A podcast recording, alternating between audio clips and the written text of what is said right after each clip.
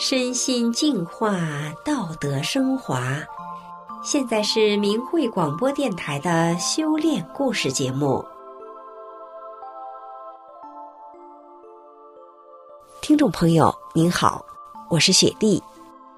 今天要和大家分享的故事是白衣天使的故事。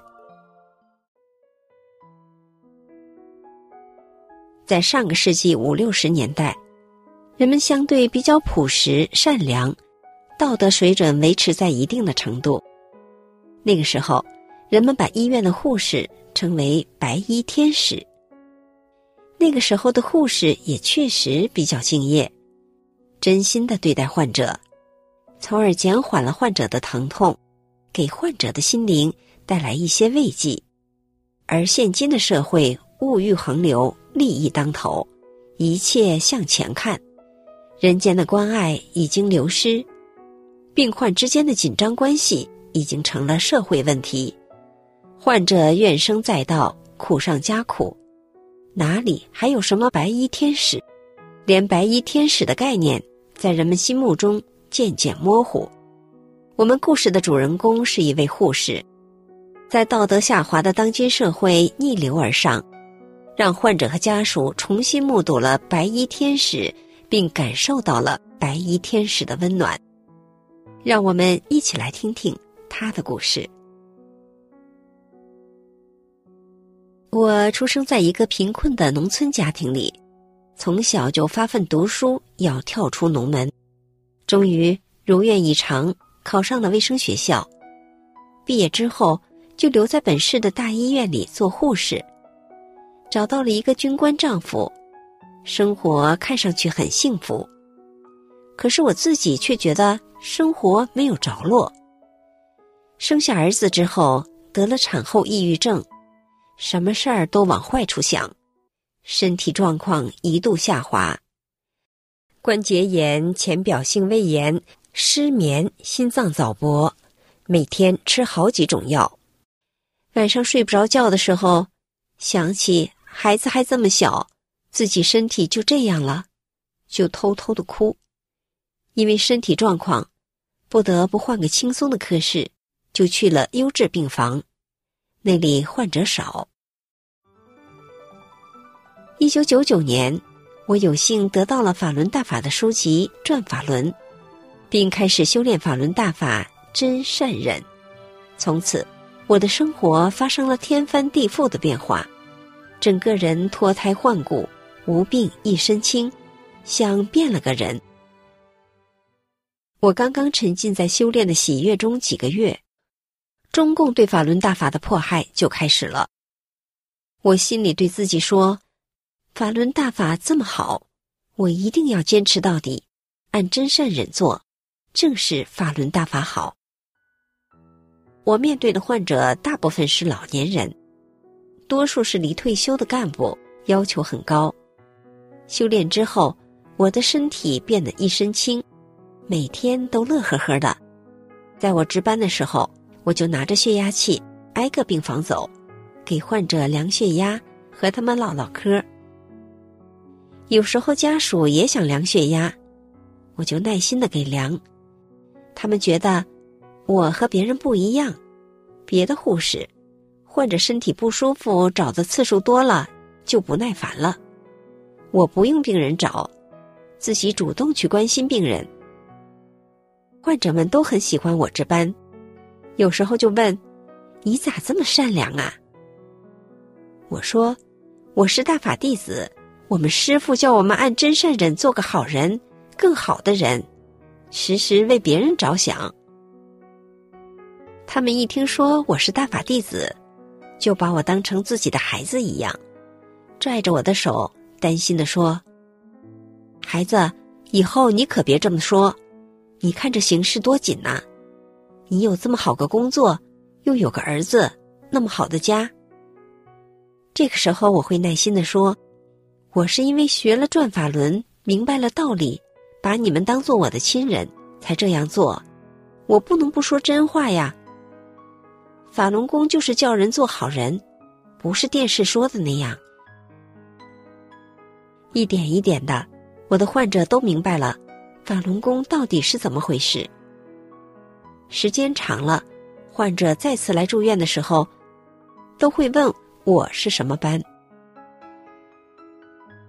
都说医患关系很难相处，现在已经成了社会问题。我在工作中已经养成了为患者着想的心态。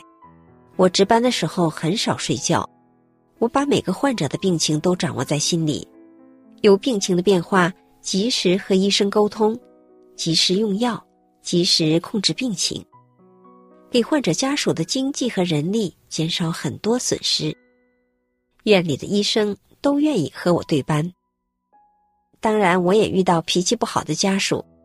有一天夜班，突然抬来一个患者，我们病房的床位费是不一样的。我想问他住多少钱的病房。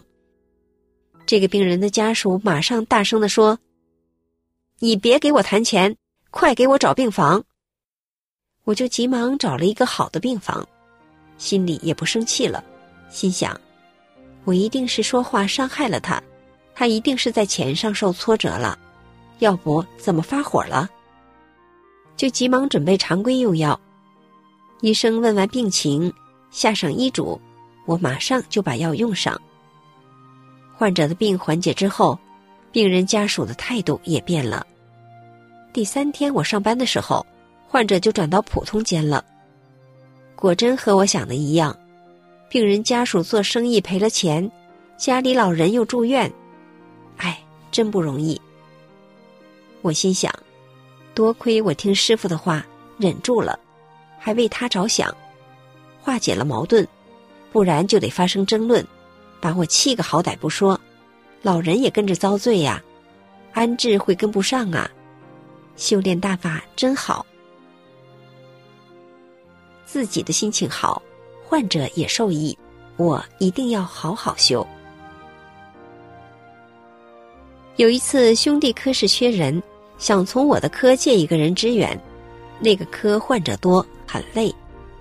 领导连续分配了两个同事，他们都不去。领导很为难，让我去。我说行。那个病房最多一屋有六个患者，整个病房五十多个患者。接班的时候，我就跟每个患者询问病情、量血压，患者感觉特别惊奇。问，怎么不认识你呢？我说我是来帮忙的。每个患者的情况我都记在本子上，在晨会交班的时候，我做了详细的交班。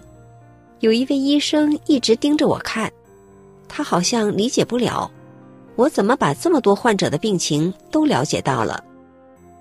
因为那时很多同事对法轮功还不了解，我想走到哪里。就把真善忍带到哪里，把法轮大法的美好带到哪里。就是这几个医生几年后悄悄地对我的同事说：“你知道他为什么对患者那么好吗？因为他练法轮功。”后来这个科的护士长对我说：“他很理解我的信仰，问我愿意留在他们科吗？”我笑着说：“我听医院的安排。”十天后。我就回到我的科。后来我们科会餐的时候，主任自豪的对大家说：“某某去某科支援的时候，那科的患者对院长说，从来没有见过这么好的护士，因为主任的妻子就在那个科。”工作中，我时刻严格要求自己，光有个好态度是不行的。想到患者的痛苦，想减少患者的痛苦。就要尽量提高自己的业务水平，做到一针见血。考虑患者的痛苦，我没有试试看的想法，必须成功。我就用心扎针，用手摸，体会血管的走向、弹性，怎样进针、进多少，做到心里有数。这样给患者输液，很少失败，得到患者的信任。你再给他们讲什么都听。有一个住了十多年的植物人患者梅阿姨，每隔一段时间就要输液。小同事一听要给他输液就头痛，因为找不到血管，每次得扎十多针才能勉强输完。后来梅阿姨就放在我管的床上了，小同事很高兴，因为大难题给我了。我并不觉得难，我把别人处置完，就找个小板凳坐在他的旁边，对患者说：“梅阿姨，我要给你扎针，你配合我吗？”他女儿笑我说：“你看梅阿姨伸着舌头，流着口水，还配合着你。”我说：“能。”我就扎上止血带，用手摸，找深静脉，体会弹性，在哪儿进针，进多少退肛针。他女儿说：“他们扎输液针还扎不上呢，你还扎套管针，行吗？”我说：“行。”果真一次就成功了。他女儿竖起大拇指说：“什么都不说，佩服。”梅阿姨输十天的液。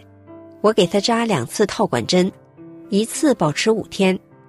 最后一天输完液拔针的时候，我对梅阿姨说：“梅姨，谢谢你配合我。”她女儿哈哈大笑，说：“你梅姨真是太配合你了。”其实，在我的心里，并不觉得他是植物人。还有一次，抢救一位因为高钾休克的患者。我正准备扎针的时候，感觉屋里特别静，我没有受到影响。那时是分秒必争，我快速扎了两个套管针，建立有效静脉通道，用什么药都可以了。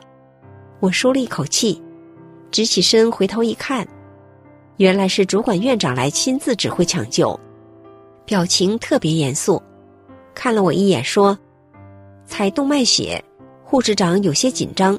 申请院长找血液科的护士长来抽。我说：“咱自己抽吧。”护士长说：“你行吗？”我听出护士长责备我不该此时说话，但为了抢时间，我说：“行。”我找到肘正中动脉搏动点，轻轻进指针，见到动脉血后，我的心跳和呼吸好像都静止了。直到拔下针后，血送检回报告单。整个过程有条不紊，患者病情得到控制，生命体征平稳后转 ICU 继续治疗。原因是小同事执行停止医嘱时忽略了停止输钾，导致患者高钾。这样抢救时没有耽误时间，家属也没有说什么。以前我因为身体不好来到这个科室。后来全院内科上呼吸机抢救需要支援，科里就派我去。本地区发生疫情都打疫苗，我没有打疫苗。疫情抢救支援医院派我去，领导安排我做什么，我都认真把它做好。我是大法弟子，不和同事斤斤计较，和科里的同事关系都很融洽。修炼法轮大法之后，我才明白了人存在的真正意义：不为自己，多想他人，那才是真正的快乐。听众朋友，今天的修炼故事就讲到这里，我是雪莉，感谢您的收听，我们下次再见。